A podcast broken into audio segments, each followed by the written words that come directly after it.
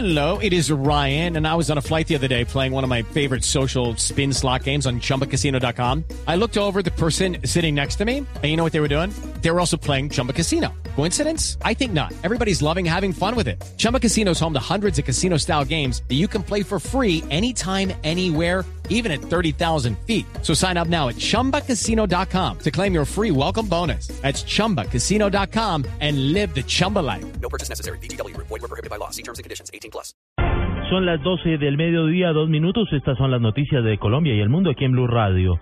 Una verdadera novela se ha desatado en Bogotá al conocerse el caso de una mujer que, según sus familiares, fue secuestrada en días pasados, también fue maltratada y luego fue dejada en un parque. La joven aseguró que el hijo que estaba por dar a luz le fue extraído y luego se lo robaron. Más detalles con Diego Morroy. Pues esta mujer llamada Paola Jimena Rodríguez Balbuena, quien estaba desaparecida desde el pasado 3 de marzo, fue hallada en las últimas horas en un barrio al sur de Bogotá sin su bebé. Según lo relata su hermana Cindy Rodríguez, ella el pasado martes fue a un control médico a la clínica de Occidente y al salir de este centro asistencial, al parecer fue secuestrada. Ella salió de la clínica hacia, hacia la voz de acá para coger el bus para la casa. Entonces ella estaba esperando el bus cuando vio que un muchacho joven se le acercó y con un trapo se lo puso en la cara y que de ahí ella ya no se acuerda más. Cuando ella despertó, se despertó en un cuarto oscuro. La familia de la joven se refirió a los secuestradores de este bebé de pocos días de nacido. Que ella es alta, es gorda, ya, ya es de edad, es viejita y tiene un lunar en la cara, eh, al pie del mentón que el lunar es grandecito y el señor es pequeño, gordo y calvo. Según lo relata Cindy, su hermana denuncia que en el mismo cuarto oscuro en donde le sacaron a su bebé estaba otra mujer embarazada, la cual al parecer corrió con la misma suerte. Diego Fernando Monroy, Blue Radio. Pero mucha atención, ¿qué dicen las autoridades de este caso? Se lo preguntamos a Carlos Alberto González. Carlos Alberto ya tiene el desarrollo de lo que eh, dijeron las autoridades frente a esta situación que se ha presentado en la capital de la República. Carlos Alberto, ¿qué detalles se conocen por parte de las autoridades? Hola Eduardo, así es, eh, pues un giro de 180 grados este que ha dado la novela de Jimena Paola Rodríguez Valbuena, esta joven de 22 años a la que supuestamente le habrían sacado de su vientre a la criatura que estaba esperando. El coronel Javier Navarro, el comandante del Gaula de la Policía de Bogotá, está desvirtuando esta información advirtiendo que ella no ha estado embarazada y que al parecer todo esto es psicológico, es un síndrome lo que está padeciendo esta muchacha, lo que ha dicho el oficial. Hasta el momento lo que se puede determinar es que ella no estaba embarazada y su relato es totalmente atípico. No obstante, estamos tratando de confirmar esa situación y encontrar mayores elementos de información, pero hasta el momento todo apunta a que su relato es atípico y ella nunca ha estado en estado de embarazo. A la joven eh, también la están sometiendo a esta hora a tratamiento psiquiátrico, psicológico para analizar precisamente su salud mental. Se encuentra allí en el Hospital San Rafael, es lo que ha hecho el coronel. Está acompañada de agentes de la Policía de Infancia y Adolescencia. Las eh, dos caras de la moneda en esta historia, el supuesto robo de la que de la bebé que le habría sacado de su vientre a esta joven de 22 años. Carlos Alberto González, Blue Radio. Gracias, Carlos Alberto. Seguiremos muy atentos de esta novela en la capital de la República. Entre tanto, vamos a La Habana, Cuba. Hoy se cierra el ciclo 33 de las conversaciones entre el gobierno nacional y las FARC. ¿Qué conclusiones se conocen hasta el momento? ¿Qué ha pasado allí en la isla? Le preguntamos a Juan Carlos Mateus, enviado especial de Blue Radio a La Habana. Así es, buenas tardes. Pues les cuento que hasta ahora continúa reunida la comisión del proceso liderada por Humberto de la Calle Lomana y alias Iván Márquez. Y adicionalmente hay algo que contarles este instante también está reunida, nuevamente se ha reunido la subcomisión para el fin del conflicto. Estoy hablando de la subcomisión de militares activos que por tercer día hemos sabido está reunida y se reunió hasta hace unos pocos minutos el general Javier Flores y por parte de las FARC Carlos Antonio Lozada liderando los dos grupos. Así que estén muy atentos porque no se descarta en el día de hoy la posibilidad de un mensaje conjunto, de un comunicado conjunto entre las FARC y el gobierno nacional, lo que significaría algún tipo de avance. Sin embargo, hasta el momento lo que les podemos contar es que continúan reunidas estas eh, misiones gubernamentales y de la guerrilla y que estaremos muy atentos para informarles a ustedes todo lo que ocurra al final de esta ronda 33 aquí en La Habana, Cuba. Juan Carlos Mateus, Blue. Gracias, Juan Carlos. En otras noticias, la canciller María Ángela Holguín afirmó que la solución a la crisis política venezolana se empezará a dar tras las próximas elecciones parlamentarias en ese país. Información con María Camila Díaz.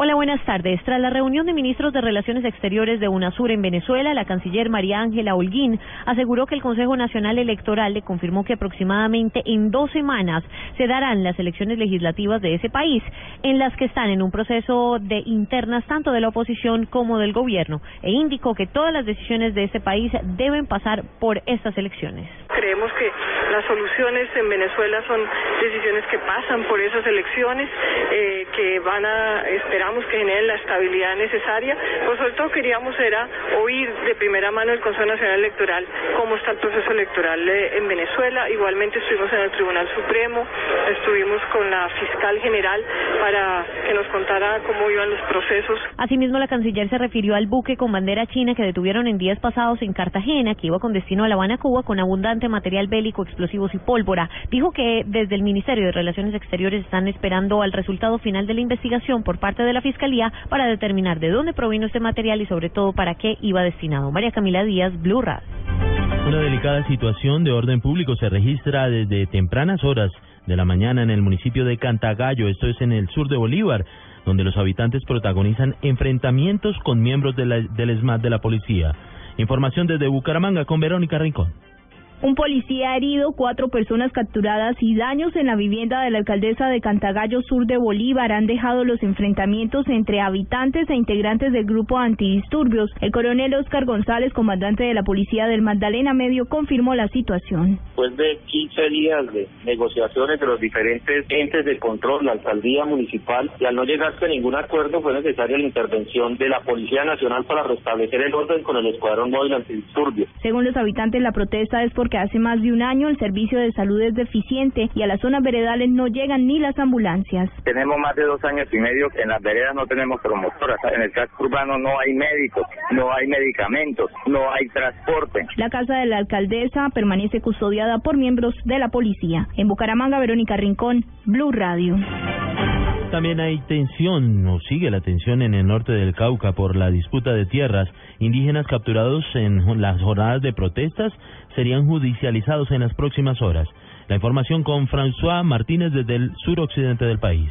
El líder indígena Feliciano Valencia aseguró que cinco comuneros capturados por la policía en los enfrentamientos por la ocupación de tierras en Corinto Norte del Cauca serían judicializados, situación que para él podría agravar los choques entre las comunidades y el ESMAD. Son cinco comuneros del Cabildo Indígena de Santander de Quilichao, que esto ha enardecido más los ánimos de las comunidades, pues la tendencia es a complicarse. Por su parte, el comandante de la Policía Regional número 4, general Saúl Torres, sostuvo que los indígenas han herido a más de 50 policías utilizando papas bomba. Hemos encontrado papas explosivas mezcladas con tornillos, con grapas, con vidrios. Han lesionado de 53 policías. La problemática de tierras se origina por la ocupación de los indígenas a cuatro propiedades en Corinto, tres de un ingenio y uno de un particular. Las comunidades aseguran que esas tierras les pertenecen desde la época de la conquista española. Desde Cali, François Martínez, Blue Radio.